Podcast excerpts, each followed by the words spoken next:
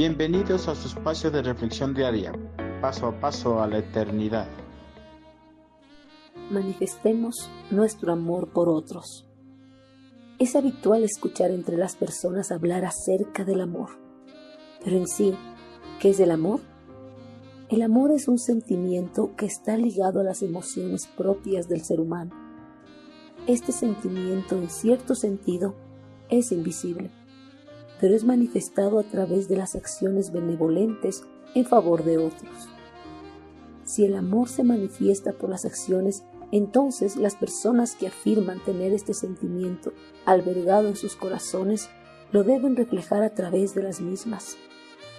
El apóstol Juan hace un llamado a todos los seguidores de Cristo para que manifiesten su amor por otros, tal como lo hizo Cristo Jesús en el pasado.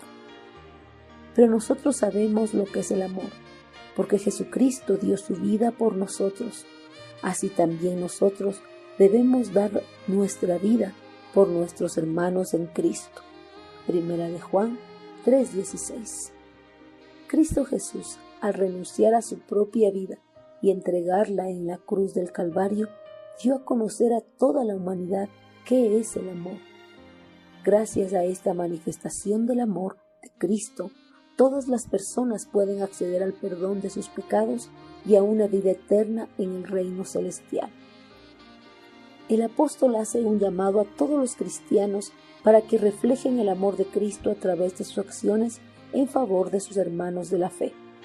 Esto significa que los cristianos continuamente deberían velar por el bienestar de otros creyentes hasta estar dispuestos a dar su vida por ellos si fuese necesario. Posiblemente los cristianos nunca se encontrarán en la circunstancia de que deban dar su vida por otros, pero cada uno puede mostrar el amor fraternal compartiendo sus bienes materiales con los que lo necesitan. El amor es invisible, pero se manifiesta a través de las acciones. Manifestemos nuestro amor por nuestro prójimo de la misma forma que Cristo manifestó su amor por nosotros al entregar su preciosa vida en la cruz del Calvario. Posiblemente no podamos entregar nuestra vida tal como lo hizo Jesús, pero sí podemos hacer muchas otras cosas en favor de nuestro prójimo. Podemos salvar algunas vidas siendo donadores voluntarios de sangre o extendiendo nuestra mano a través de nuestros recursos a las personas que realmente lo necesitan.